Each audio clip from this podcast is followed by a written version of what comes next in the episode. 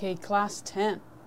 はい、クラス10回目です。 Let's pray before we begin. お祈りして始めましょ Lord, thank you for uh, just this opportunity to come before you and just to learn about the covenants, the things that you've given us, Lord, the things you've spoken. And we just pray that everyone who listens and the whole class would be really encouraged today. We love you and we pray in your name. う。天のお父さん、また今日も学べることを感謝します。そしてまた契約について学べることもありがとうございます。 またこのクラスを用いていきますように、そして聞いている人たち一人一人に語られますように、イエス・キリストの皆によってお祈りします。Amen. Amen. So um, we are speaking about the covenants. はい、今契約について学んでいます。And covenants are things that God spoke to Israel in the Bible.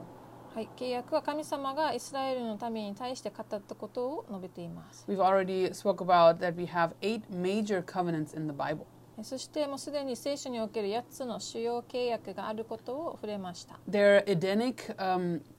Adamic and Noahic covenants, and they are a pre, um, pre-Abrahamic. So everything that happened before God did the big covenant with Abraham. はい、エデン契約、アダム契約、ノア契約はアブラハム契約の前に結ばれた契約で、これは大きく神様から与えられる契約の前に起きた3つの契約があります。And then after Abraham, we have the Mosaic covenant, the Palestinian covenant, the Davidic covenant, and the new covenants. そしてアブラハム契約があって、その後にモーセ契約、パレスチナ契約、ダビデ契約、にえー新しい契約と入ります。And when we look at a covenant, we will look for the need or occasion of God speaking. そしてその契約の中でえー必要性またその機会があります、We look at the content of the covenant. えー私たちはその内容も学んでいきます We're also going to look at the method of revelation and the response that God requires of us. そしてえー神様がどのように掲示されるかまたどのように話されるか Also, God has spoken seven major times in the scriptures. えーそして神様は大きく分けて7回えー聖書箇所で語られています The first time, the first major time was to Abraham, right, in Genesis 12, um, and it's really explained and revisited um, all the way until chapter 22 of Genesis. 創世記のえー12章から 22, せ22章の中でもまずそれが一つ目です Then the second time was in the Mosaic covenant of promise, and that is um, through Exodus, Leviticus, and Deuteronomy. 聖書がアブラハム契約で2つ目が出エジプト記19から40またレイビ記え新明記に入りますがこれはモーセ契約の約束です And we have God speaking to David um, in the Davidic covenant. We read that in um, actually in uh, 2 Samuel, but um, the um, the Davidic covenant is uh, really pondered upon um, in uh, the poetries, the poetry books. えダビデ契約の約束は第2サムエルで出てきますが、えー、と詩篇の歌の中でも出てきます And God also speaks uh, through the prophets, Isaiah through Malachi, um, to announce the new covenant. でまたイザヤ書からマラキ書では預言者を通して新しい契約を伝えられます And in uh, Matthew through John, the um, the um, the Gospels, right? God speaks through Jesus, and the new covenant is secured. そしてマタイからヨハネではあ神様がイエス様ご自身の御子を通して語られて新しい契約が与えられます And then all the way from Romans to Jude, we have epistles, and they appropriate the new covenant, and they show how we are to live in the new covenant. そしてローマからユダではえ書簡とまた新しい契約をどう適用していくかについて触れています And then the last time, the last major time God spoke is the revelation of Jesus Christ um, as we read about really God's final word for mankind. そしてまた7回分けて語られる最後の箇所はイエスのうん啓示で最後の言葉が新しい契約を完成させます So the importance of God's words really can be overemphasized, right? And our reaction to God's words will always determine our eternal destiny. 神様の御言葉の重要性はどれだけ強調してもしすぎることは絶対にありませんまた神様の御言葉へのあなたの反応があなたの永遠の運命を変えます So what is a covenant? では契約の定義何でしょうか In the secular world, we might also call it a contract or an agreement, and it's usually uh, something formal, a formal agreement between two or more persons to do something or not to do something specific. はいまあ、一般的な定義契約の意味は、まあ、結ぶ契約で同意するもの2人またはそれ以上の人々により特定のしてもいいことしてはいけないことを決めることを指します。 In the scriptures, um, it's usually that we see a covenant or contract being a sovereign, sovereign, excuse me, pronouncement of God, which um, by which He establishes a relationship of responsibility between Him and man. はい、聖書の中での契約は神様がご自身と以下の間の責任関係をえー確立するための神様が主導主権的に宣言されていることを指します。 And that could be an individual, an individual, mankind in general, a nation, or a human family. それには個人的に結ばれる契約人類全般的にまた国そして人間の家族などあります。 And we see when God makes a covenant in the Bible, it is usually uh, one of two types of covenants. えー神様が聖書の中で契約を立てられる場合この2つのどちらかに当たります。 It is um, either an unconditional or a conditional covenant. 無条件契約または条件付き契約です。 So, an unconditional covenant, um, you can kind of see if you're reading one, if you see God's I will promises. で無条件契約は読み進めていくといくと神様が私が何々するという約束を結んでいる契約です。And God um, speaks I will promises in his uh, sovereign will, right? He decides that he will do something. でこれは神様が何々をされるっていうことを神様の主権的に取り決めた契約となります。And that means that this covenant is unconditional and depends on God's grace to bless those he is in a covenant with. えーつまりこの契約は無条件であり契約を結ぶ者を祝福する神の恵みにかかっています。For example, in Genesis 12, verses 1 to 3, we see God's pronouncement to Abraham. And um, he says, for example, I will make you a great nation and I will bless you. えー例えば創世記12章1節から3節の中で私はあなたを大いなる国民としあなたを祝福しあなたの名を大いなるものとしようと約束されています Also in Deuteronomy 30, verses 1 through 10, God promises his faithfulness to Israel in I will statements. そしてえー使命記のえー30章1から10節では神様は私はするという方法でイスラエルに対して忠実であることを約束しました In 2 Samuel 7, verses 10 through 16, we find a Davidic covenant, and God also speaks to David about, about bringing honor to his house through the Messiah, and he also uses I will statements. 第2サムエル7章の中でも神様は私はするという方法で、まあ、ダビデ契約ダビデにメシアを通して彼の家系に名誉栄誉をもたらすということを話されました Earlier, we said that uh, the prophets um, kind of announced the new covenant, and we read that in uh, Jeremiah 31, verses 31 to 40. 先ほども言いましたが預言者が新しい契約を述べたところはエレミア31章の31から40節でここでも私はするという方法で新しい契約を発表しました、And God announces this new covenant there in Jeremiah with his I will promises. 同じように約束を私はするという約束を持って新しい契約を発表されました。So a conditional covenant then is um, God is involved, but He says, if you will, um, to man, and then He lists the blessing for obedience. で次が条件付き契約になりますがそれは神様がもしあなたが何々ならばと条件付きの提案をしするものです And also a curse for failure on mankind. 従順には祝福を失敗には呪いを伴うものとなります In Deuteronomy 28, verses 1 through 68, you find uh, many conditional um,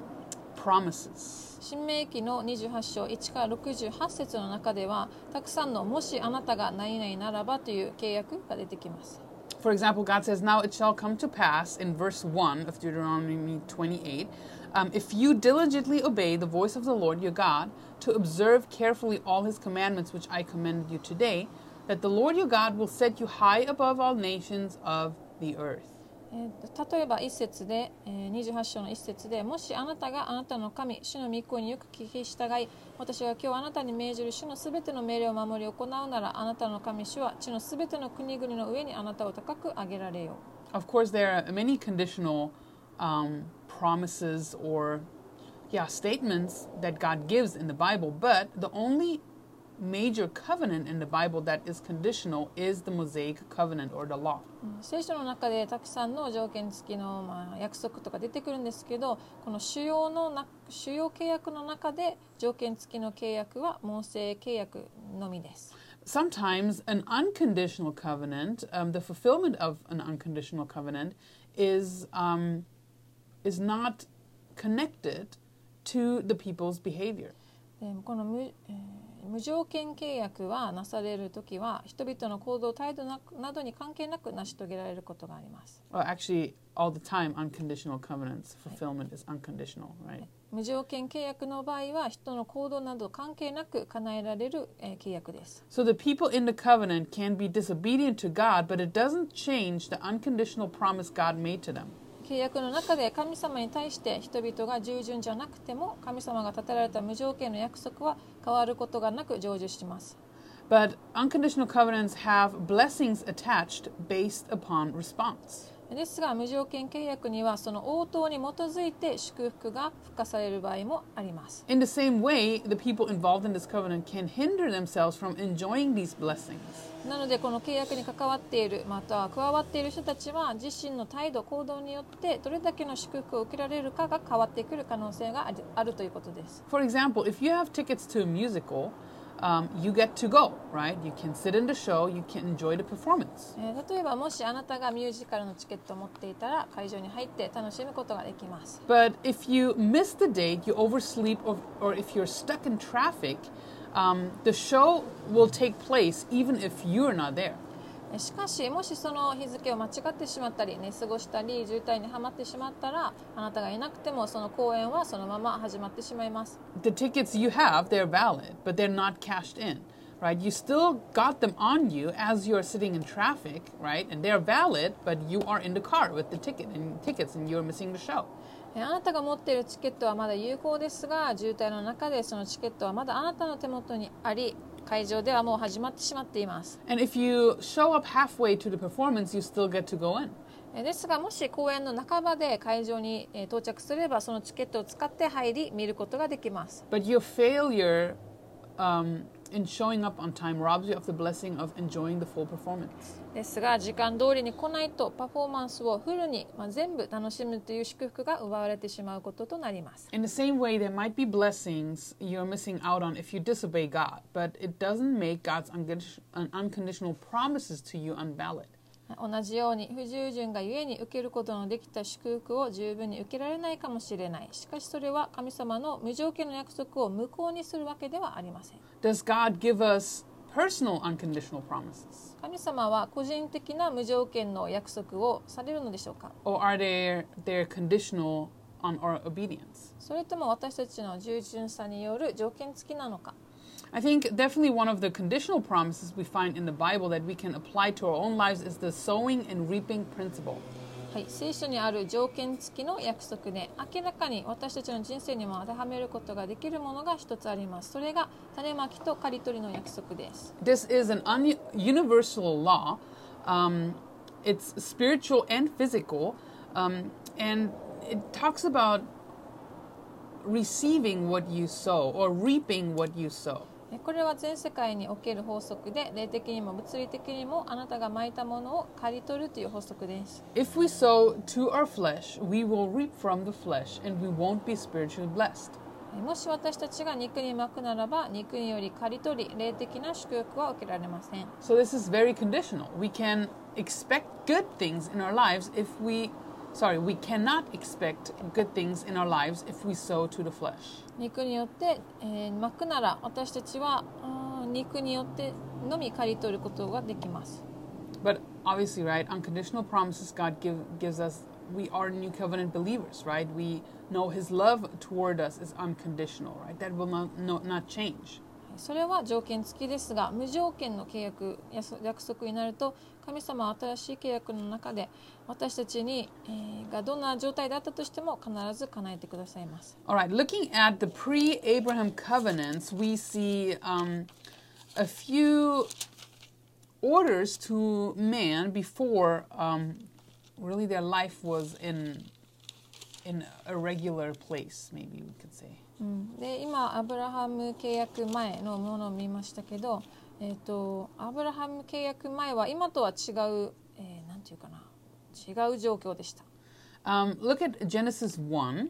um, in verses 26 through 28. 創世記1章26節から28節見てください。We find the Edenic covenant here um, also in chapter 2, verses 15 through 17. えー2章15節から17節も、えっと、エデン契約になります。 And uh, it says there, um, Teria and I will read odds and even, verses 26 to 28 in chapter 1 of Genesis. はい、交互に26から28節読みます。 It says, Then God said, Let us make man in our image, according to our likeness. Let them have dominion over the fish of the sea, over the birds of the air, and over the cattle, over all the earth, and over the, every creeping thing that creeps on the earth. 27神は人をご自身の形として創造された神の形として彼を創造し男と女とに彼らを創造された Then God blessed them, and God said to them, Be fruitful and multiply, fill the earth and subdue it. Have dominion over the fish of the sea, over the birds of the air, and over every living thing that moves on the earth. Um, let's read chapter 2, verses 15 through 17. はい創世記2章の15から17も読みます It says, Then the Lord, verse 15, t- um, Lord God took the man and put him in the Garden of Eden to tend and to keep it. 16神である主は人に命じて仰せられたあなたはそのどの木からでも思いのまま食べてよい17 but the but of the tree of the knowledge of good and evil you shall not eat for in that day that you eat of it you shall surely die all right so this covenant here is the first really covenant given to man and it's decided how life would look like for adam and eve in the uh, garden of eden and it also introduced a test of obedience はいこの契約はアダムとエヴァのエデンでの生き方が決められた契約で、まあ、人に初めて与えられた契約で従順さが試されることとなりました and this is the original announcement of god's revealed will for mankind これは人類に対して神様が初めて御心を表されたものとなります this is what god wanted for man 神様は人々にこれを求めました、So we read about um, a few responsibilities that Adam has. はい、アダムにはいくつかの責任が与えられていた For example, in verse 28, to propagate the race, he says, be fruitful and multiply. えー例えば種族を広めること埋めよ増えよ地を満たせと言われました In verse 28, also, um, he is to subdue the earth for man. そしてまた同じく28節で人のために地を支配せよと言われました Also, have dominion over the animal creation, Genesis 1, verse 26. そして一章26節では動物を支配するようにとも言われています And in Genesis 2, we read that he is to care for the garden, eat its fruit, and the herbs. そしてまた、えー創世記2章15節からは、えー園を守らせそこで果物を食べまたハーブ、まあ、草などを食べたとあります But then they are to abstain from one tree, uh, from eating one tree, and there's um, the death penalty for disobedience. そしてえー一つの木から食べることを控えるように言われていて不従順の罰は死であることも言われています So this Edenic covenant showed how God wanted man to live.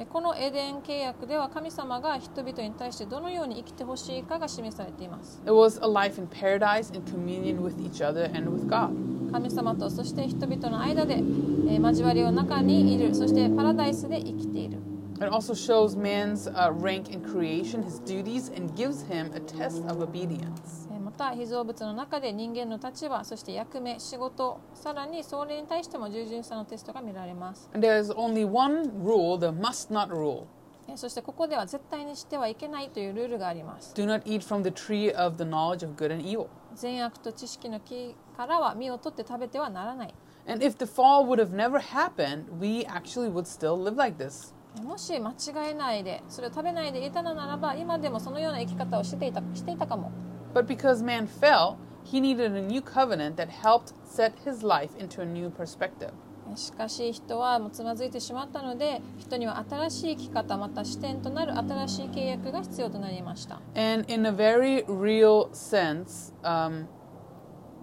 the Edenic covenant, right, is not fully applicable to us anymore. えーそれでもう生き方が変わってしまうのでもうあ、えーエデンの契約はもはや私たちには完全には適用することはできません And in Genesis 3, um, after man fa- falls, right, the, the, the fall of man happens, we see a new set of instruction for Adam and Eve. はい、創世記3章からは人が堕落した後でアダムとエヴァに対して新しい、まあ、生き方裁きが説明されます。 And we see uh, kind of like an explanation of how God, how life would be like from now on. うんここからどのような生き方をするかっていう感じですね。 Uh, let's read Genesis 3, verses 14 through 19, odds and even はい verses. 創世記3章14から19節を読みます。 It says, verse 14 So the Lord God said to the serpent, Because you have done this, you are cursed more than all cattle, and more than every beast of the field. On your belly you shall go, and you shall eat dust, and the day all the days of your life. 15私はお前と女との間にまたお前の子孫と女の子孫との間に敵意を置く彼はお前の頭を踏み砕きお前は彼のかかとに噛みつく To the woman he said, verse 16, uh, I will great, greatly multiply your sorrow and your conception. In pain you shall bring forth children, and your desire shall be for your husband, and he shall rule over you. はい、えー17また人に仰せられた、うんあなたが妻の声に聞き従い食べてはならないと私が命じておいた木から食べたので土地はあなたのゆえに呪われてしまった。あなたは一生苦しんで食を得なければならない。Both thorns and thistles it shall bring forth for you, and you shall eat the herb of the field.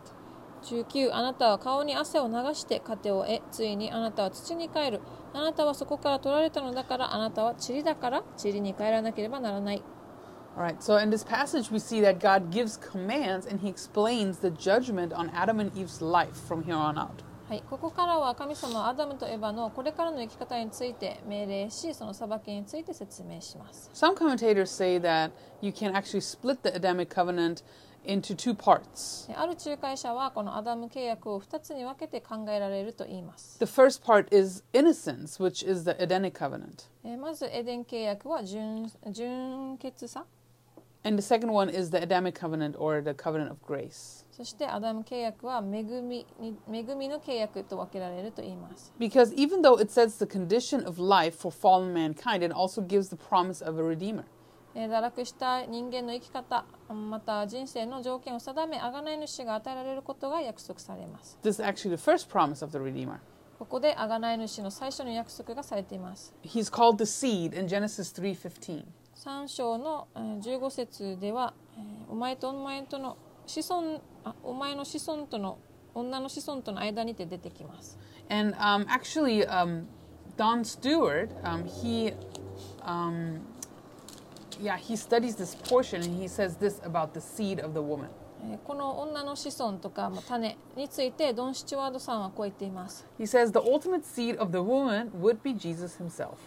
究極的に見ると女の子孫女の種はイエス様ご自身です Therefore, we have in Genesis 3:15 the first promise of a redeemer. ですから創世記3章15節では贖い主の最初の約束がなされている It is the beginning of a long line of prophecies concerning the coming Messiah. それは来るべきメシアに関する長い一連の予言の始まりです On the cross, Satan bruised the heel of Christ, causing his death. 十字架上でサタンはキリストのかかとに噛みつきそれはイエスを死に至らせました And bruising suggests something that would not be ultimate or final.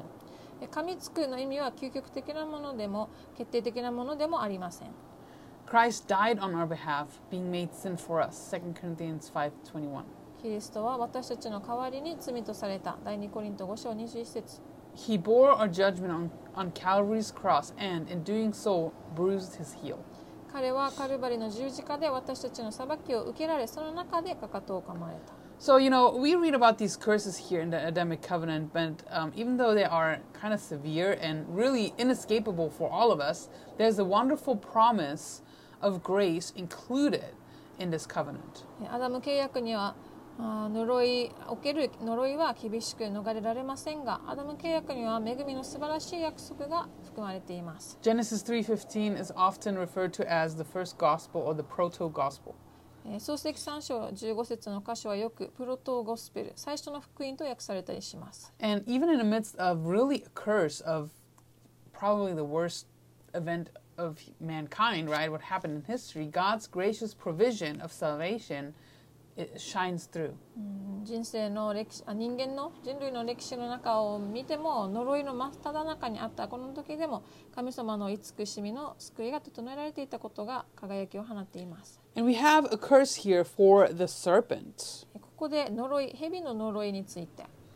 And the serpent was Satan's tool, and he becomes really um, God's example of judgment of sin and effects of sin in nature.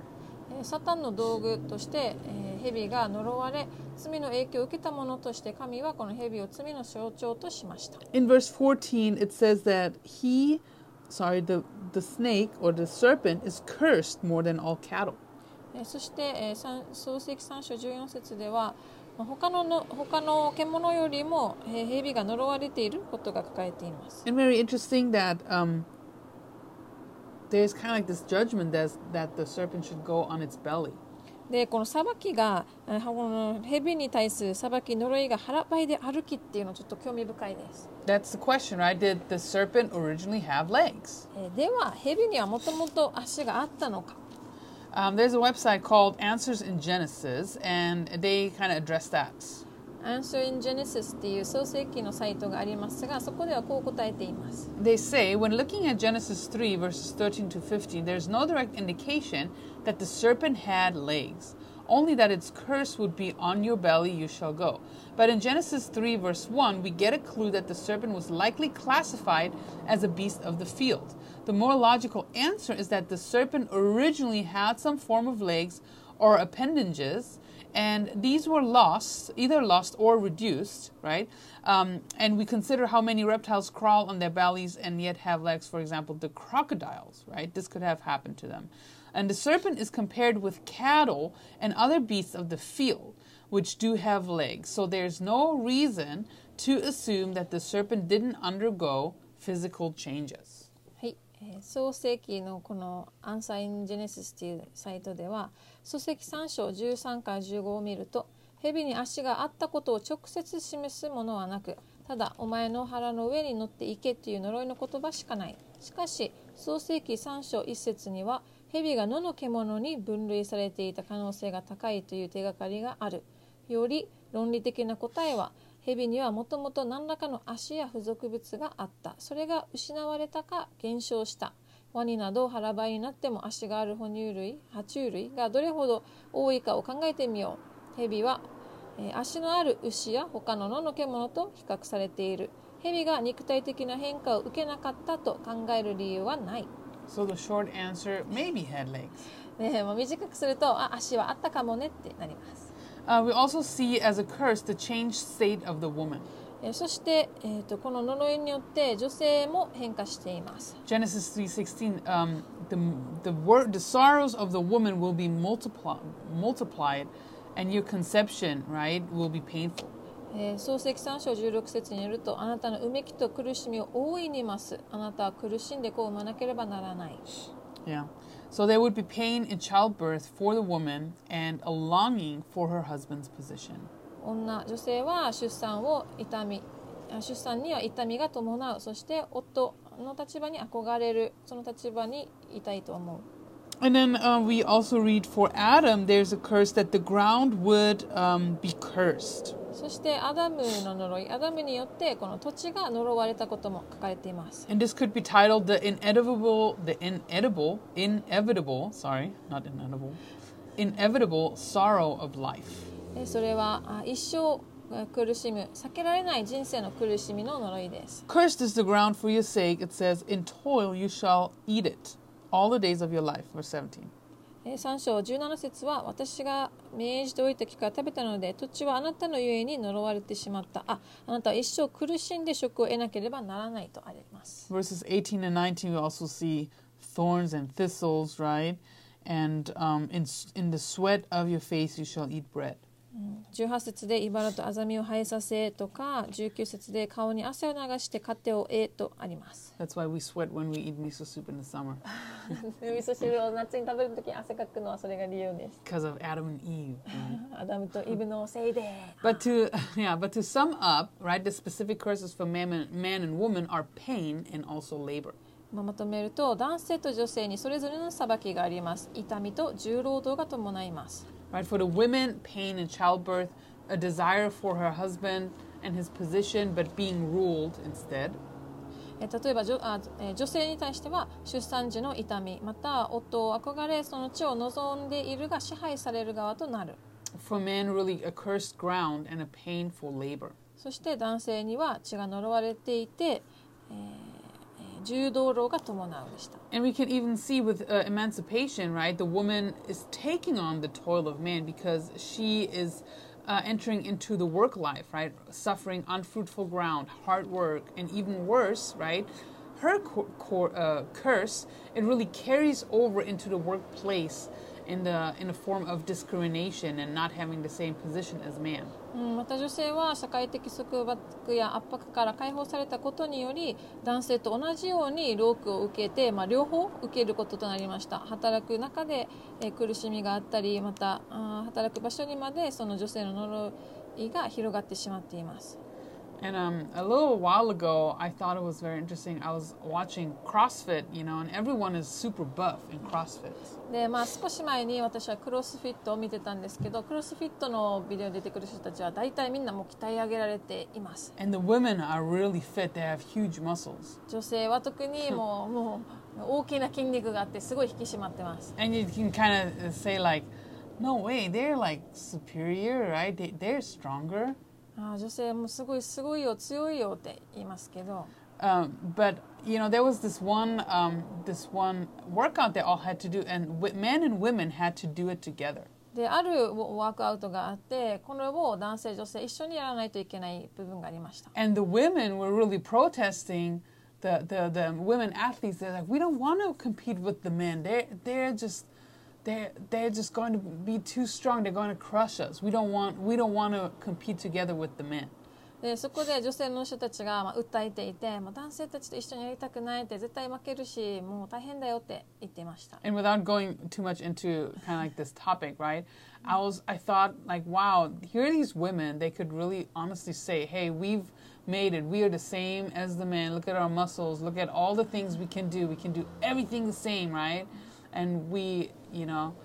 we we don't stand back physically. They were, you know, mature enough to realize that there is a difference, right? The roles are different, and also there's um, an inability to reach the full capacity physically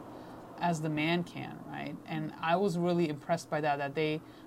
that they were so clear about that. うんでそれを見る中で特に現代にもありますけどなんか女性は男性と立場が対等だって男性のやることは女性もできるんだっていう働きがある中でこの彼女たちはしっかり自分たちの、まあ、キャパシティを見てどこまでできるかまた女性と男性の違いっていうことをはっきり気づいて知っていましたそれを訴えていました I mean, without going too deep into it, right? There's like I think um, this passage deserves some deep study to kind of see um, what that um, desire for her husband's position really means, and I don't mean a general. Um, general placement of the woman under the man that's not what it is but um, i just think it's interesting that we already see that at the fall of man that there's going to be a difference between man and woman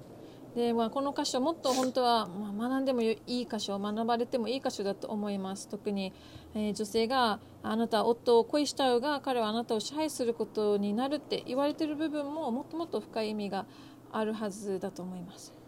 Um, going further, right, there's a certainty of death for both man and woman. そしてまた続けてうん読み進めていく中で男性女性どちらにも逃れられない死があります Genesis 3:19 is um, telling us that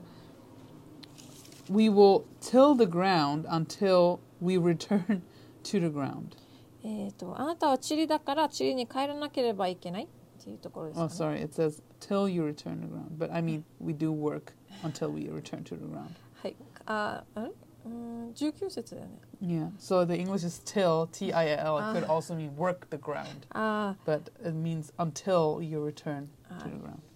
ああ汗を流して勝手を終え土に帰ると塵に帰らなければならないという箇所です、So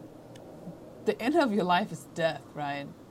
えーあなたの人生の最後は死ですよね And uh, Adam and Eve have this new set of rules to live by outside the Garden of Eden. アダムとエバはこの新しいルールによってエデンの園園の外で生きていくこととなります At the end of this chapter, we also see that the Lord takes away, um,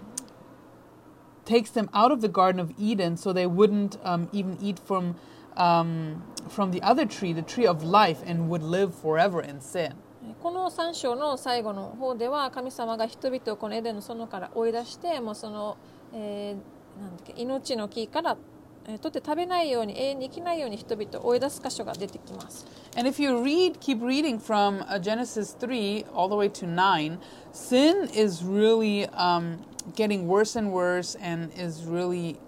um, raging on earth. で3章から9章まで読み進めていくと本当に罪が世界中に広がっていってもう地を覆うのが読めてわかります。And in uh, chapter 7 of Genesis, God judges man and sin with a flood. でそして7章では神様が、えーと人々に洪水を送って人々をこの地を裁かれました。 Then in Genesis 9, where Noah and his family survived the flood and that nation worldwide judgment, we see that they need now a new set of rules and principles, principles of life and human government to restart the human race. 7章で、まあ、この世界的な洪水が起こって全て血が、 まあ、再血が裁かれた後に神様はこの家族を選ばれて再スタートされますそこで新しいルール人生の原則にのっとって人による政治が確立されます And um, God establishes these rules and principles so um, that there's kind of like a, like a guard or like a restraint for sin. でこれらを確立することによってまた罪に対して、えーまあうん、罪の中に入っていかないように決められます In Genesis 9, verses 1 through 17, we see principles of human government. えー、と創世記の9章1から17節では人による政治の法則が見られます。And uh, beginning this covenant, God um, confirms the standing of man over animals. この契約の最初に神様は人は動物よりも優位な立場にあること立場が上なことを定めます。はい、まだアダムとエヴァと同じ,同じそれは同じルールです。えそして、えー、ともうえー血がこれ以上罪で溢れないようにこの政府また統治の原則を築かれます And man is responsible to protect the sanctity of human life by orderly rule over the individual man, even to the point of capital punishment, that someone would die if they had shed blood. えーそして、えー人間は個人に対する秩序また統治によってたとえ死刑極刑に至るまで人命の神聖さを守る責任が負わされます In Genesis 9, verse 6, we see, Whoever sheds a man's blood, by his blood shall be shed, for in the image of God he made a man. 創世記9章6節で人の命人の血を流す者は人によって血を流される神は人を神の形にお作りになったから Right? So here, this is where capital punishment started, that someone who kills should be killed. まあこれ極刑、まあ、死刑ですけど人を殺す者は殺される血を流す者は血を流される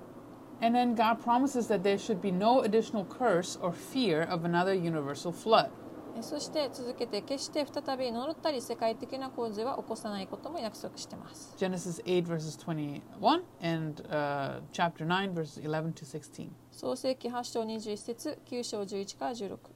But also, God confirms again um, the order of nature.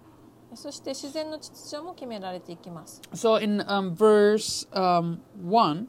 uh, we read that they should again be fruitful and multiply and fill the earth.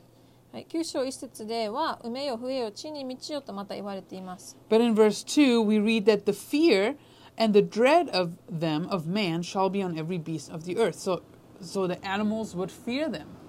えーそして2節に入ると「野の獣空の鳥地の上を動くすべてのものそれに、えー これはすべてをあなた方を恐れておののこうて、えー人々を動物が恐れる」とあります And uh, the meat of animals is actually added to man's diet in verses 3 and 4. そして3節4節で、まあ、人の食べるものに肉が加えられていきます Every moving thing that lives shall be food for you. I have given you all things, even as the green herbs. Verse 3. 生きて動いているものあなたの食物である緑の草と同じようにすべてのものをあなた方に与えた And in verse 4, something interesting you shall not eat flesh with its life, that is, its blood. え興味深いのは4節で肉はその命である地のあるままで食べてはならない、 Hmm, do not eat the blood of animals. うん、動物の血は食べてはいけない Why is that? なぜでしょ Uh, we talked about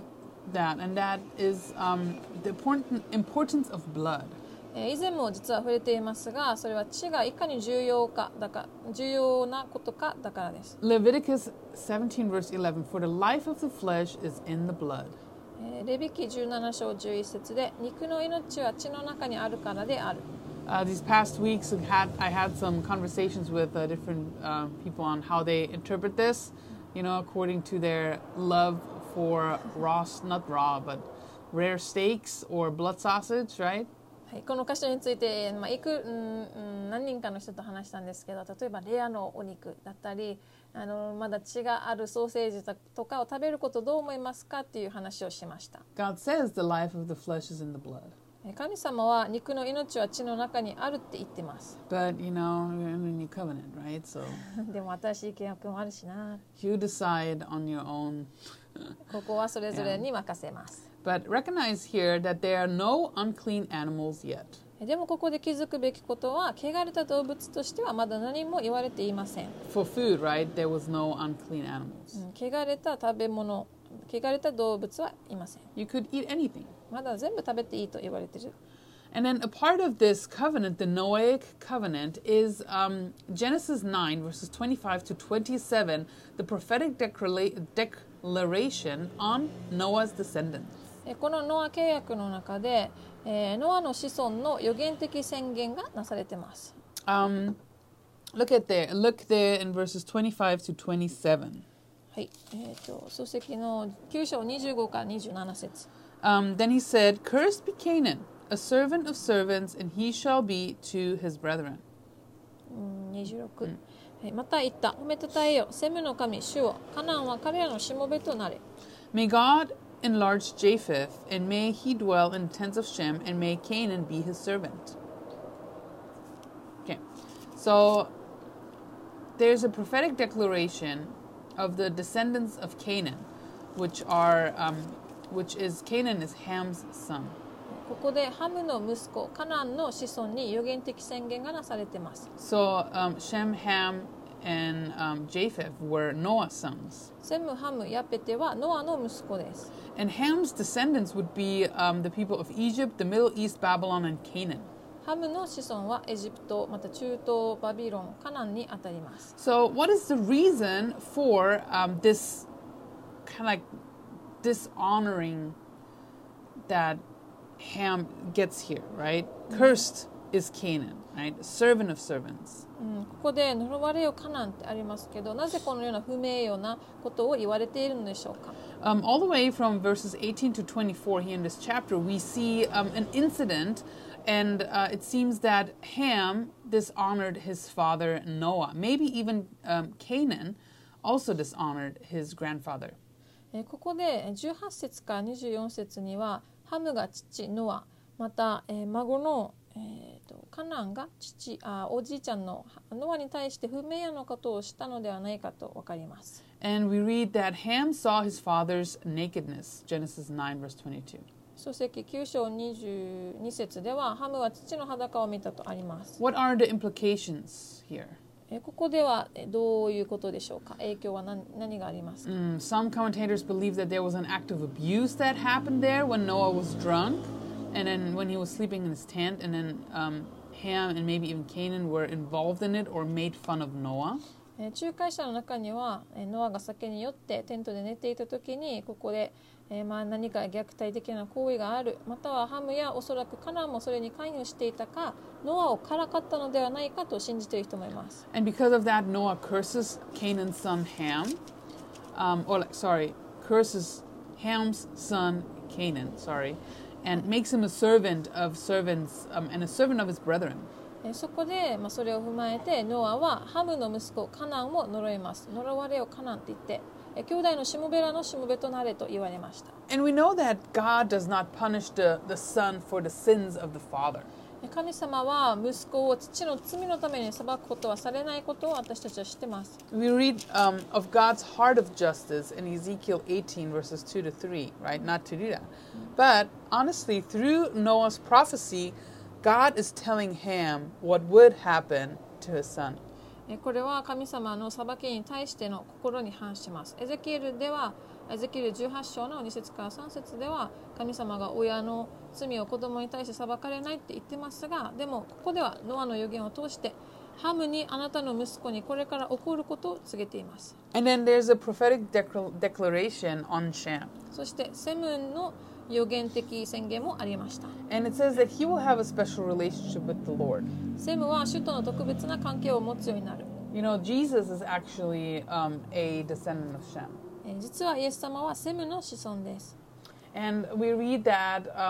Canaan would be the servant of Shem. そしてカナンは、えーセムのしもべとなることも書かれています And that God would enlarge Japheth and that he would dwell in the tents of Shem. そしてまたうーんセムの家系を通してうん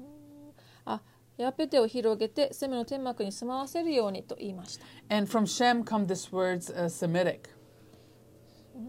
The Semitic line, like um, Semitic. Yeah, look, uh, It's a word for the Jews, right?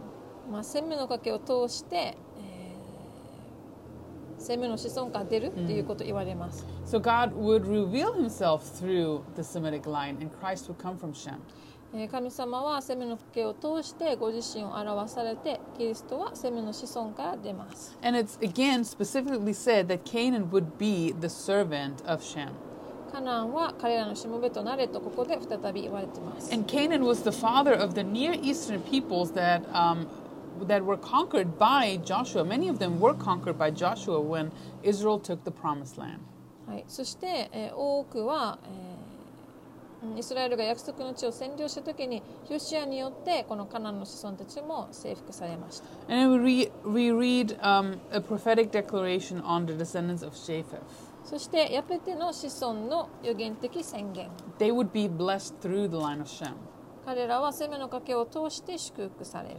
Japheth himself fathered seven sons. ヤペテ自身は7人の父となっています They're called Gomer, Magog, Madai, Javan, Tubal, Meshech, and Tiras in Genesis 10, verse 2. 創世記10章の2節によるとゴメル、マゴグ、マダイ、ヤワン、トバル、メシェク、ティラス And the descendants of Japheth include various peoples connected to the coastline. In Genesis 10, verse 5, we read that. For example, uh, Persians, Greeks, Romans, Scythians, and Macedonians. ヤペテの子孫は海岸海岸沿いにいる民族が含まれています例えばペルシャ人ギリシャ人ローマ人スクテア人マケドニア人です So Japheth's descendants, they would spread out over much of Asia and Europe, and of course through colonization, North America, and that was really fulfilling God's prediction of expansion for Japheth. ヤペテの子孫はアジアとヨーロッパに広がり植民地を通して北米まで来ましたそれはヤペテに対するノアのこの拡大広げるという予言を成就するものとなりました So these three covenants are the pre-Abrahamic covenants. 今触れた3つの大きな契約がの、えー、とアブラハム契約前の契約となります And these pre-Abrahamic covenants help the humans deal with their current situation. この今挙げた3つはうーん、えーこの生き方新しい生き方を伝えています So the Edenic covenant, right, tells Adam and Eve how to live in paradise. まずエデン契約ではアブラハあアブアダムとエヴァにパラスパラダイスでの生き方を伝えています It tells them where they stand in relationship to everything around them. そこで彼らの周りにあるものととの関係性などを教えています They also um, receive responsibilities. 責任も与えられた Tend the garden, have kids, don't eat from that one tree. そのを守り子供を持ちある木からはその一つの木から食べてはならない As soon as mankind sinned, however, God needed to give them another set of instruction. 人類が死を犯してからはすぐ神様はもう一つ人類が罪を犯してからは神様はもう一つの説明をしました What would their life going to look like now? これから彼らの人生はどう見えていくのか What is the consequence? Is there deliverance? 原因結果そこに解放はあるのか And when humanity became incredibly wicked and Noah and his family were selected to continue the earth's population, God gave them specific instructions as well as con, um, right concerning human government to curb sin's outbreak. 人類が信じられないほど邪悪になり地球の人口を継続残すためにノアとその家族が選ばれた時神は彼らの罪の蔓延を抑えるための人間の政府に対する具体的な指示も与えました And with Abraham, now God starts the nation. He will bring salvation through. ここでアブラハムを通して神様は新しい国を通し救いをもたらしています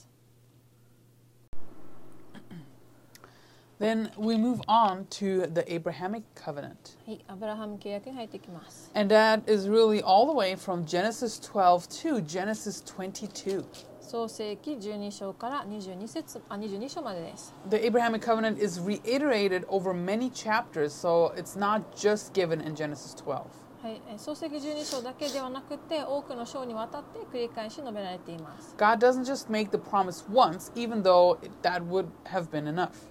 えー約束を神様はたった一度作って終わりなのではありません足りないように感じるかもしれませんが一度で終わりではありません He restates it to Abraham multiple times. 神様はアブラハムに何度も定義しています Uh, look at um, Genesis 11, verse 32.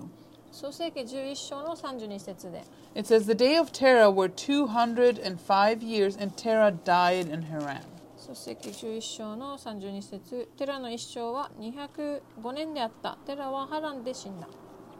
And as Terah dies,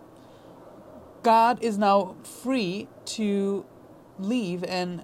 to follow God, God's command.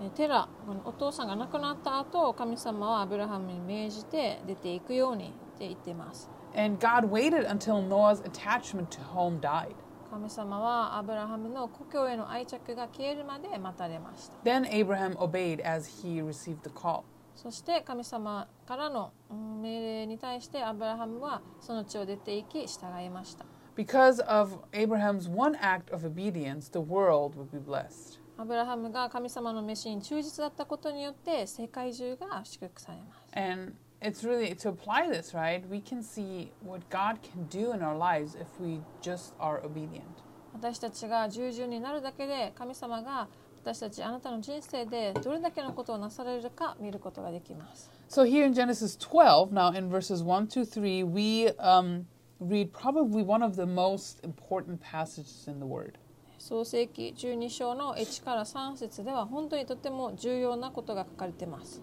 We'll read it together, verses 1 through 3. It says, Now the Lord had said to Abraham, Get out of your country, from your family, and from your father's house to a land that I will show you. 2そうすれば私はあなたを大いなる国民としあなたを祝福しあなたの名を大いなるものとしようあなたの名は祝福となる I will bless those who bless you. I will curse him who curses you, and in you all the families of the earth shall be blessed.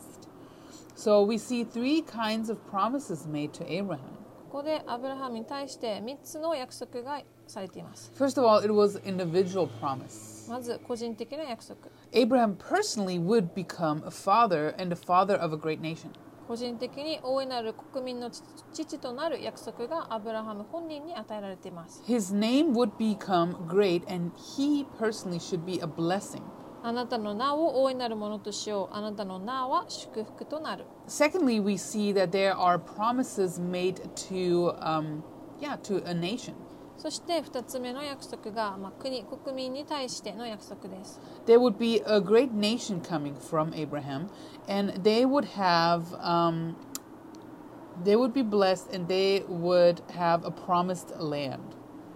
えーと約束の地を持つ無数の国民の父となるでしょう And we read that especially um, later on in the covenant, um, just the homeland described. えーこの故郷に対して、えーそうやって約束がなされています And there, this is here noted as a land that I will show you. えーそして一節一節、うん私が示す地へ行きなさいという箇所になります、Universally, sorry, universally, there's also a promise. そしてさあ3つ目が世界的な約束 All the families of the earth would be blessed through Abraham, verse 3. 3節で地上のすべての民族はあなたによって祝福される So, this promise here, these three verses reveal God's sovereign purpose to fulfill what he wants to fulfill through Abraham, his program for Israel, and ultimately for the world. えこの3つの箇所3節ではアブラハムを通して果たすべき神様の主権的な目的イスラエル最終的な世界に対する神様の計画が明らかになっています Through Abraham's seed, the Messiah would be born to provide salvation for all who repent and believe. アブラハムの種を通して全て悔い改めて信じた人にはメシアによって救いが与えられます And this covenant, this promise, is an everlasting covenant. このえー契約は永遠に続く契約です Kings would proceed from Abraham. The land of Canaan would be Abraham's everlasting possession. そして王たちも彼から出てくるしカナンの地は永遠に彼のものとなる And um, there are personal promises um, to Abraham as well. パーソナルアブラハムと個人的な約束、 So, not just promises to a great nation, um, to Israel, right, but promises to Abraham as an individual. えー国民の父となるっていう約束だけじゃなくて個人的にアブラハムに祝福を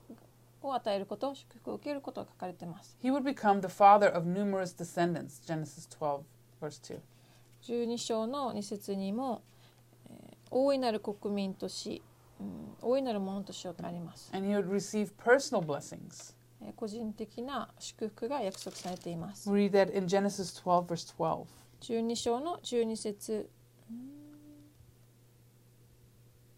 にあります。For example, Junie says it, it's like, it's on um, Abraham's protection, うん12章の12節ではアブラハムが守られることを約束されています。 right? And God promises that um, Abraham would be protected and his descendants and his family as well. 神様はアブラハムをアブラハムを守ることによって彼の子孫また彼の部族、えー民族を守られることがい言われています。 We read that really all throughout Abraham's life Genesis 12, 13, 17, 15, 24, right? In all these chapters, we see God protects him, gives him land, reconfirms the covenant, and sets him apart through circumcision. 神様はアブラハムの子孫とその家族に、まあ、保護守りを与えてそして特別な祝福を約束されて神様は彼を守って土地を与えて彼にもう一度契約を再確認し Um, we spoke about that um, beginning of the the course already. That um, his name is greatly honored. Abraham's name. えークラスの最初でも見ましたけど、えー アブラハムの皆が本当にえー尊ばれていることを見ました。Like the Muslims, the Jews, the Christians, they all see Abraham as the father of their faith. So Abraham's personal honor is great. イスラム教もユダヤ教もまたクリスチャンもイスラエル人もみんなアブラハムを、まあえー、と掲げているっていうことを見ました。And he would be the channel of the greatest blessing. そしてアブラハムを通してえー祝福が下されることも見ました。Galatians 3, verse 16 says, Now to Abraham and his seed were the promises made. He does not say, and to seeds, as of many, but as of one, and to your seed, who is Christ. ガラティア3章の16節ところで約束はアブラハムとその一人の子孫に告げられました。神は子孫たちにと言って多数を指すことはせず、一人を指してあなたの子孫にと言ってあられます。その方はキリストです。So a lot of personal ble- blessings and honor going on for Abraham. アブラハムには個人的祝福とそして栄誉が与えられます。 And there are also promises to the Gentiles in um, the Abrahamic covenant. そしてアブラハム契約の中には違法人に対しても祝福があります。 In Genesis 12, verse 3, we read that um, those who bless Abraham will be blessed, those who curse Abraham will be cursed, and all the families of the earth will be blessed. はい、創世記12章の3節であなたを祝福する者を私は祝福しあなたを呪う者を私は呪う。地上のすべての民族はあなたによって祝福される。So, however the Gentiles treat Abraham, that's how they would be treated. えどうやあアブラハムをどううーん何て言うかなどう対処したっていうかどう見見守ったかによってどうその人たちもどう見守られるか。And it really translate, translates to today, right? Whoever treats Israel good w- is blessed. Whoever treats Israel badly is, is not blessed. 今の現代でもイスラエルを愛する者は愛されてイスラエルを、まあ、よく扱わない者は悪く扱われる So the nature of this con- uh, covenant given to Abraham is a literal one. えこの契約の原則でアブラハムはあ、まあ、そのままの意味のあ 契約の原則が与えられています It doesn't have a mystical or hidden nature or meaning. ありのままもうそのままはっきりとした意味を持ち隠されたり神秘的な意味はありません What God says in His covenant will literally come to pass. 神様が言われたこと契約結ばれたことは必ず起きる It is also eternal. そして永遠的に続くものである Remember, we said that all of Israel's covenants are called eternal or unconditional, we said, right? Except for the Mosaic one. えーモーセ契約を除いてイスラエルの契約は全て永遠に続くものとされています So the Abrahamic covenant is eternal, and that is uh, mentioned in Genesis 17. アブラハム契約は永続的なものである創世記17章 There's uh, the covenant of the land or the Palestinian covenant, and that is also eternal, mentioned in Ezekiel 6 16, verse 60. 土地の契約パレスチナ契約はエゼキエル16章60節 Then we have the Davidic covenant, is also eternal, mentioned in 2 Samuel 23, verse 5. 同じく永遠に続く契約でダビデ契約第2サムエル23の5 And the new covenant in Jeremiah 32, verse 40, or Hebrews 13, verse 20, is also eternal. そして新しい契約も永続的なものでエレミア32章40節ヘブル13章の20節 And as mentioned, it is unconditional. It depends solely on the integrity of God, Romans 9, verse 4. 今挙げた契約は無条件な契約で神様の誠実さのみに依存する契約です The only condition really attached was Abram had to leave his land and follow God's leading. He had to walk in God's already accomplished plan. 唯一の条件はアブラハムがその地を離れて神の導きに従うことだった神様は神が定められたアブラハムは神が定められた契約の中を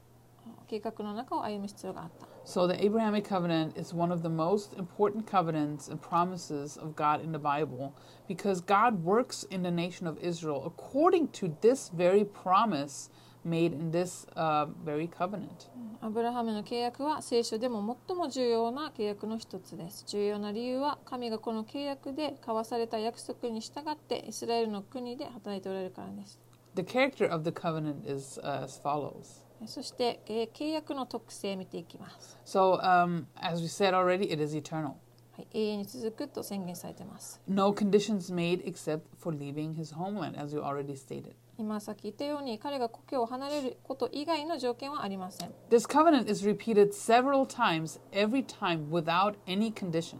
何度も繰り返し述べられている契約ですがその度に何の条件も、えー加えられていません Oh, it's also made with the sacrificial shedding of blood in Genesis 5, verse 7 to 21. We're going to look at that next.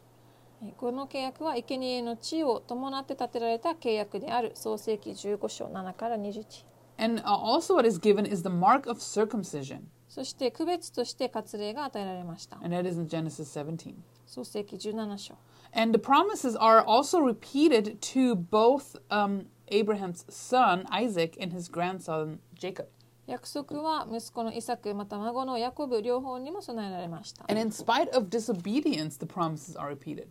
えーそして不従順があったが約束は繰り返されました And even looking down um, further on in um, Israel's history, where there was apostasy, the covenant is still confirmed. この廃墟の時代にも契約は確立されたものとなっていました Hebrews 6 actually declares this covenant as immutable or unchangeable. ヘブルの6章ではそれは不変不変であると宣言されています変わることのないもの And since everything the covenant is speaking of it comes literally true,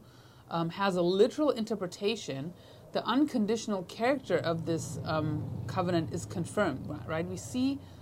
here and now how unconditional God's love and God's promise is for Israel in our here and now today. これを文字通りに解釈していくと今までそのこの長い期間神様は無条件でこれをか叶えられるという特性が出てきます Uh, go down to Genesis 15, um, verse 6. 15そして15章にえー6節も見てみみましょう Very important. It says that Abraham believed and it was counted as righteousness. アブラハムは信仰によって、えー義と認められた What does um, Abraham believe?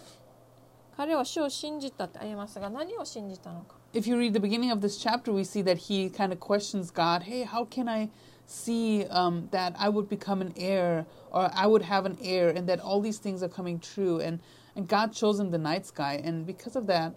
um, Abraham believes. えーアブラハムがこの少し前の箇所で神様に対して私がどれどれほどこれらのものを、えー受けるなんてどうやって分かるんですかということを質問してますけどその中で神様が星の夜の星に例えて答えられました。This is one of the clearest expressions in the Bible of the truth of salvation by grace through faith. これは聖書において恵みに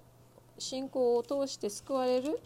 ということがはっきり記されている箇所です。Genesis 15, verse 6 is the first time the word believe is used in the Bible and the first time righteousness is used in the Bible. えこの創世記15章6節に出てくる信じるという言葉と義という言葉は聖書で初めてここで登場しています。This is the New Testament gospel in the Hebrew scriptures or in the Old Testament. 新約聖書の福音がヘブル語のこのこの箇所で登場しています。So no one could say Abraham was made righteous because of his obedience or fulfillment of the religious law or ritual. この箇所を見ても分かるようにアブラハムが義とされたのは彼が従順とか宗教的に慣習を守ったからとは誰も言えません。It was faith and faith alone that caused God to account Abraham as righteous. 信じること、この信仰によってのみ神がアブラハムを義とみなされました The。order of events is important because right after this, right, um, we see a ceremony of confirmation, the sacrifice, the shedding of blood. この順番がとても大切なんですけど、この後にある儀式的な生贄の捧げられているのが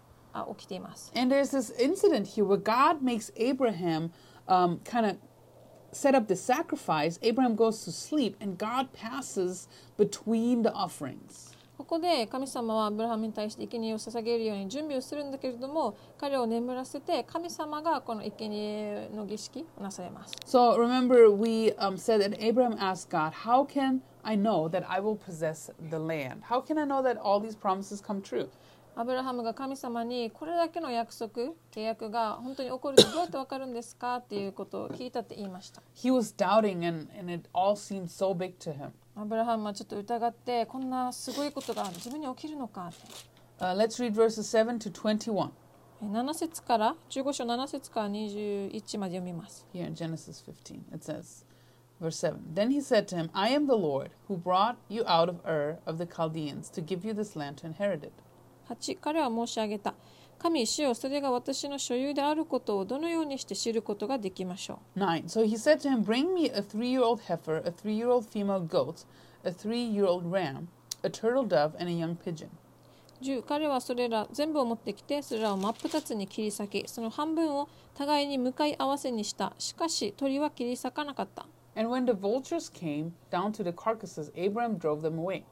12日が沈みかかった頃深い眠りがアブラムを襲ったそして見よひどい暗黒の恐怖が彼を襲った Then he said to Abram, Know certainly that your descendants will be strangers in a land that is not theirs, and will serve them, and they will afflict them for 400 years. 14しかし彼らの使えるその国国民を私が裁きその後彼らは多くの財産を持ってそこから出てくるようになる Now, as for you, you shall go to your fathers in peace. You shall be buried at a good old age. 16そして4代目の者たちがここに戻ってくるそれはエモリ人のトガがその時までに満ちることはないからである And it came to pass when the sun went down and was dark that behold, there was appearing a smoking oven and a burning torch that passed between those pieces. 18その日主はアブラハムと契約を結んで仰せられた私はあなたの子孫にこの地を与えるエジプトの川からあの大川ユーフラティス川まで The Kenites, the Kenizzites, the Cadmonites, えーヘテ人ペリジ人レファイム人 the Amorites, the Canaanites, the Girgashites, and the Jebusites. All right, so this is a confirmation of the covenant with an offering that we read here. 神様はこの生贄を通して約束この契約を確証されました And uh, pretty interesting, Abram has to cut these offerings, these heifers, female goat, ram, turtle dove, and pigeon, in half and kind of laying, lay them um, opposite of each other. 神様はアブラハムにえーこの捧げ物のお牛、親木、お羊、山鳩、ヒナを持ってくるように命じて真っ二つに引き裂いてその半分半分を互いに向かい合わせにしておきました And then Abram falls asleep. そしてアブラハムは寝てしまった But it wasn't that he couldn't stay awake, maybe, right? But God actually disables Abraham from participating in this covenant. こでまあ眠くなって寝てしまったというよりは神様はもうこの契約に対してこのえー生贄を捧げることに対して参加できないように彼を眠らされました And God passes between these pieces. 神様がこの2つの半分半分の生贄の間を取られました Why does God do that? なぜそうされたのか Really, to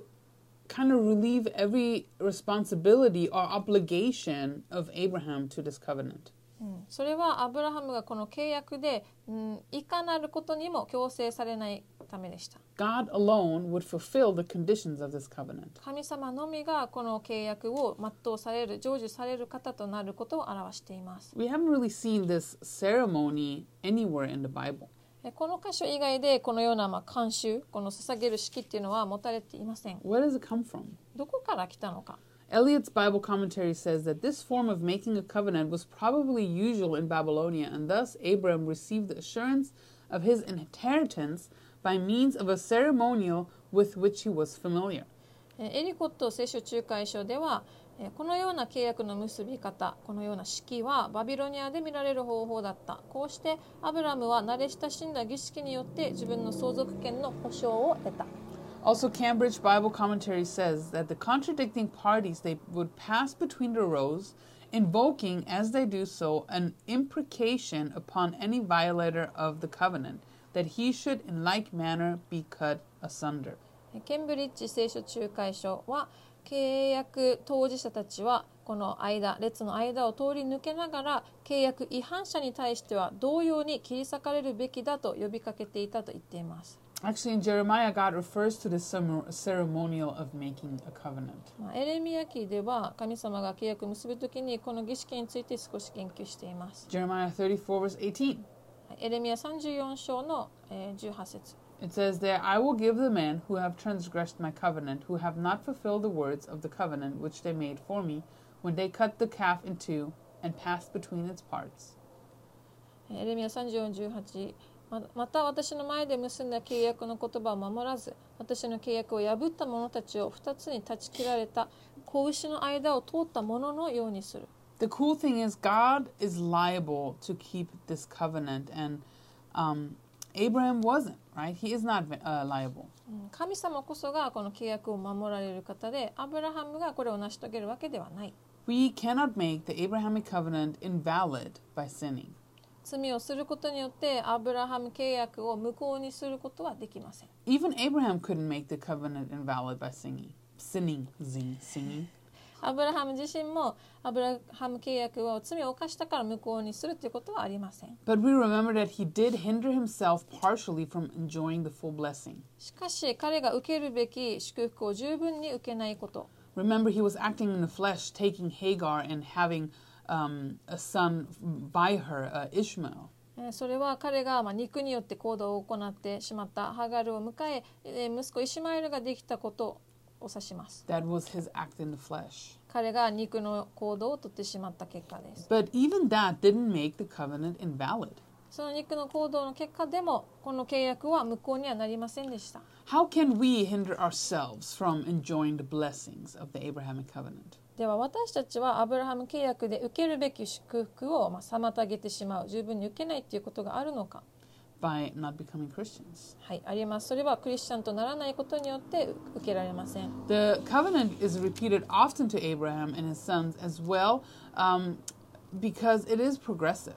はい、契約はアブラハムと彼の息子たちの間で繰り返し言われます。それは段階的な契約だからです。The covenant is not fully fulfilled in Abraham's lifetime. この契約はアブラハムの生きている間には成就しませんでした。 So, when does the last of the promises to Abraham come true? アブラハムのこの約束、いつ成就するのか。 You guys remember in Matthew 28, Jesus gives the Great Commission. He tells his disciples to go to the end of the world. マタイ28章でイエス様は弟子たちに地の果てまで行くようにと大宣教命令を与えました。 And with that Great Commission, the promise to Abraham was fulfilled that all the nations in the world are allowed to receive eternal salvation. それによってアブラハムの約束、契約が成就します。この世のすべての国々が永遠の救いを受けることが許される。But right now, not all nations as a whole are saved and literally blessed. でもいまだに全ての国々が救われて祝福を受けているとは言えない。But the ultimate and true complete fulfillment is coming when Jesus comes back and the earth is completely covered with saints. 契約の究極的また確かな成就はイエス様が地上に再臨されて生徒たちとこの地を統治するときに受けます。As the Abrahamic covenant is progressive, we right now we do live in the fulfillment. えー今も私たちはこの段階的なアブラハム契約の中を生きています。And when a person accepts Jesus, he receives the blessing that was promised to Abraham. ある人がイエス様を受けるならばその人はアブラハムが受けると約束されていた祝福を受けます。But if a person doesn't accept Jesus as their savior, he misses out on the on the blessing, but the covenant is still unconditional. で神様イエス様を受け入れない人はその祝福を受けることはできませんですがこの契約は成就の中をあ成就をするまで続きます Does God still make promises by himself and fulfilling it by himself? 神様は今でのこの約束を結びご自身でこの約束を全うされているのでしょうか Yes, I think so. はいそうです Philippians 2:13. ピリピ2章13節 It says, For it is God who works in you both to will and to work for his good pleasure. フィリピン2章13節神は御心のままにあなた方のうちに働いて志を立てさせことを行わせてくださるのです Earlier today, it's Sunday today actually, we had a youth um, pizza event. え今日は実は日曜日で、えー、と先ほどユースでピザを作るイベントをしました And we were a little bit under a time, yeah, how do you say, time,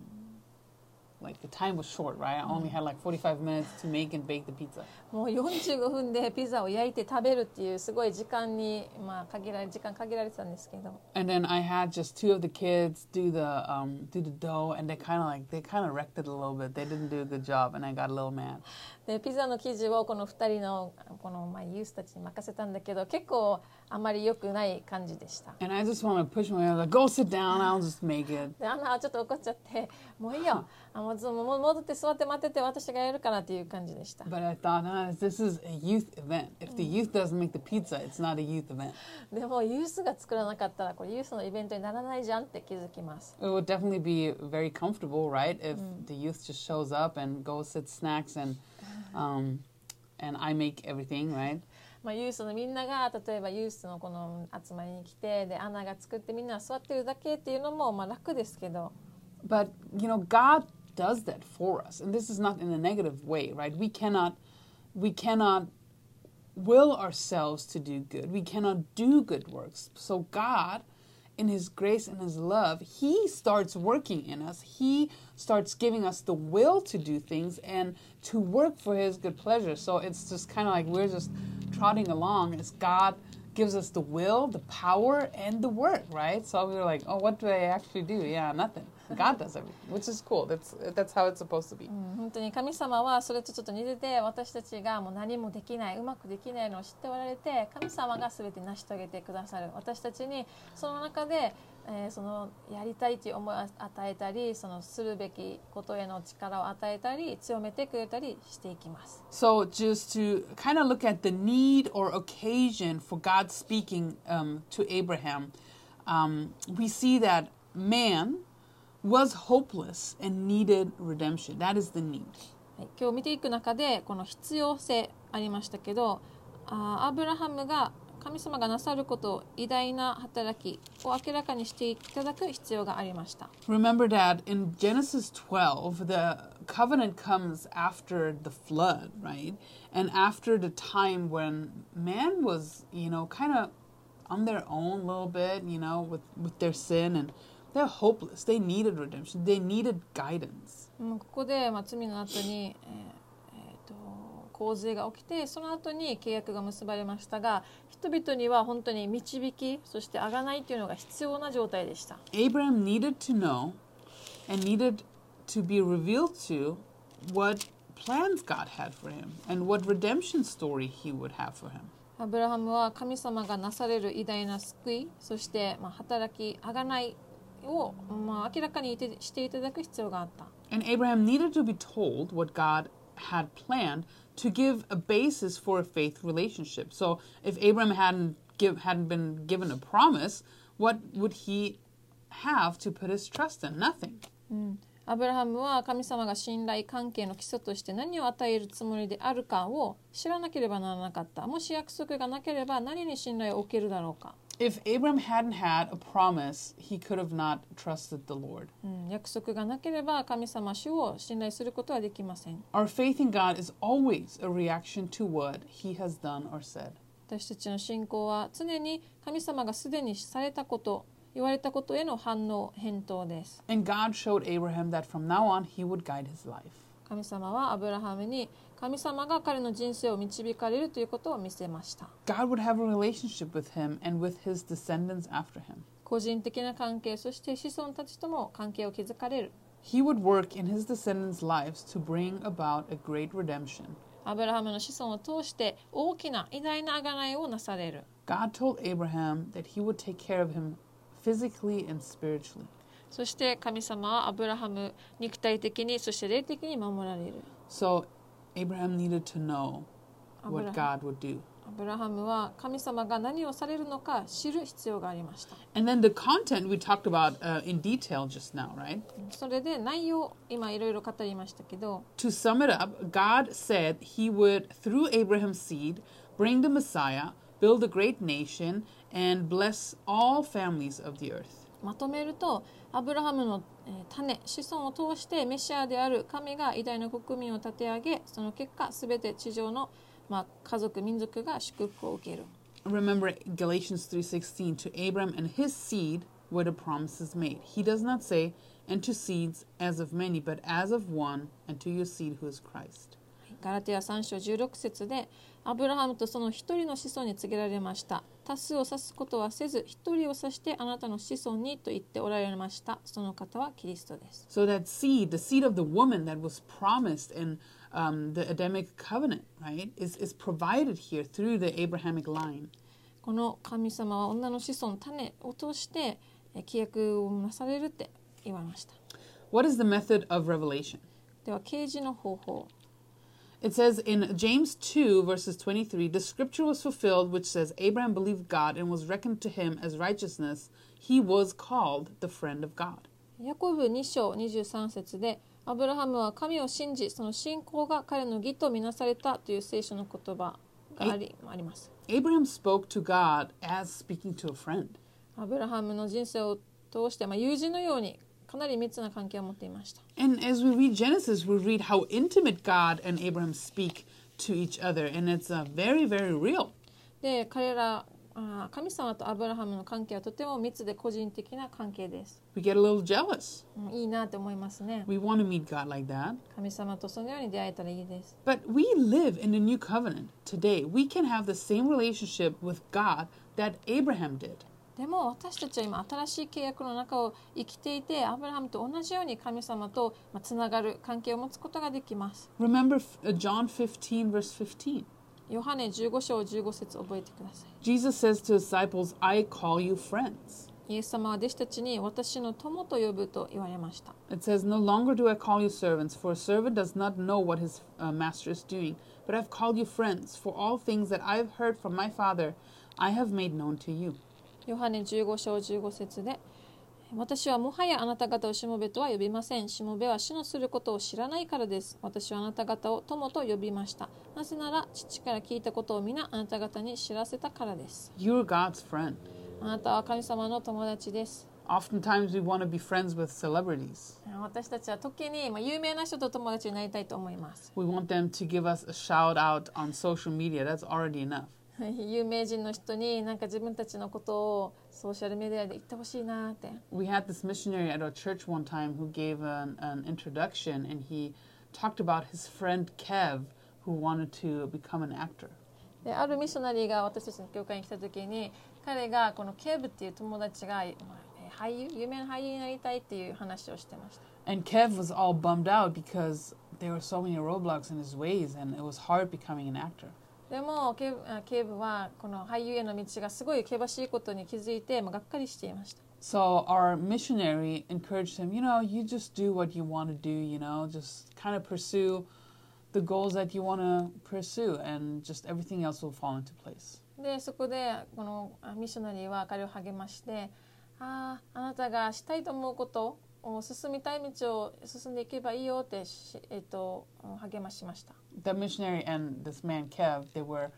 they played basketball together or football, I forget. Some sport they played together, so that's Eh. why they were friends. この友人あこのミッショナリーとこの警部は何か一緒に運動をする中で仲良くなりました Actually that man Kev was Kevin Costner. 警部はケビン・コスナーさんです Have you heard this story, Talia? No? No. That's Mr. Dwight. Ah? Mr. Dwight's friends with Kevin そうなんだ。 Costner. We all like RV students were like, What? Are you for real? He's like, Yeah, Kevin Costner's my good friend. そしてなんか私たちのこの知り合いのミッショナリーが本当に有名人と友達でした Yeah, right? But we are the friends of God. It's 10,000 times better than being friends with Kevin Costner. ケビン・コスナーと友達っていうよりも私たちは神様と友であるってもう何百倍も素晴らしいことです So, what is the response required for us? では私たちに求められている反応返答は何でしょうか So, as we already, we're friends of God, right? So, if God gives us this promise and and the things He wants to do to us, right? How should we respond? えこのように神様に言われている中で私たちはどう返答反応していくでしょういくべきか So Abraham was responding once he responded the wrong way in Genesis 16 verses 1 to 4 he was responding in the flesh. えーまずアブラハムは一度間違った反応をしてしまいました創世記16章1から4節では肉によってえー反応してしまいました He was trying to do what God said he would do and he created an Ishmael with Hagar. 神様がされると言われたことを自分の力で行おうとした結果ハガルとの間にイシュマエルが生まれます And his action spiritually correlates with a salvation by work, working yourself to be saved. で彼のその間違った行動は自分でどうにかしようとしていた彼の行動は行いによる救いをしてしまっていました trying to do it on your own. 自分自身でどうにかしようとした But we are saved through grace and we receive it by faith. しかし私たちは恵みと信仰によって受けたのです The right response is faith. 正しい反応は信仰によって行うことです Abraham specifically, he responded correctly in Genesis 22, verses 1 to 22, at, to, as he offered up Isaac. ここで正しい反応をアブラハムはまたしていますけど創世記22章1から22節でイサクを生贄を通して捧げたことでした In the beginning of the course, we actually talked about that in detail, right? How Abraham's faith was tested, and um, he, when Isaac was finally born, he, born, he took him um, as God, God asked him to offer him up. He took him to Mount Moriah to sacrifice Isaac as an offering. クラスのコースの最初の時にも触れましたけどアブラハムの信仰はイサクがやっと生まれた後に試されました神様はアブラハムにやっと生まれたイサクを生贄として捧げるように言います And this chapter is beautiful because we see Abram has this attitude of obedience. He trusts and expects that God raises his son from the dead, that he would raise him from the dead. But we know God stops uh, Abram and provides a sacrifice instead of Isaac. 本当に美しい箇所でアブラハムは神様に忠実に従いますそして神様が自分の息子を死んでも蘇らせてくださると信じた中で神様はアブラハムをもう寸前で止めてイサクの代わりに生贄を用意しました If you ever want to know how faith works out in a practical situation, read Genesis 22. えー本当信仰があーなんていうかな信仰をどうやってなされるかっていうのどういうのが信仰かっていうのを見たい人は、創世記22章読んでください This is true faith Abraham displays here. And, you know, we know the righteous shall live by faith. It's told us four times in Habakkuk, Romans, Galatians, and Hebrews that that is what God wants from us to live by faith. うん本当に神様は義人は信仰によって生きるってハバククローマガラティアヘブルで4回にもわたって何度も伝えている通りです Okay, so to recap the Abrahamic covenant, the need or occasion. Why is the covenant made now? The need is a relationship with God. はい、ではまとめて必要性またはこの機会神様は今なぜ語られたのかその必要は神との個人的な関係があったから Secondly, the content is um, what God will do and how he will provide for Israel and the Messiah. その内容神様は何を言われているか その内容は神様がイスラエルとメシアに関して何を用意されで行われるのかを示された。So if you ever ask what's the content of the Abrahamic covenant, the short three verses, right, in Genesis 12,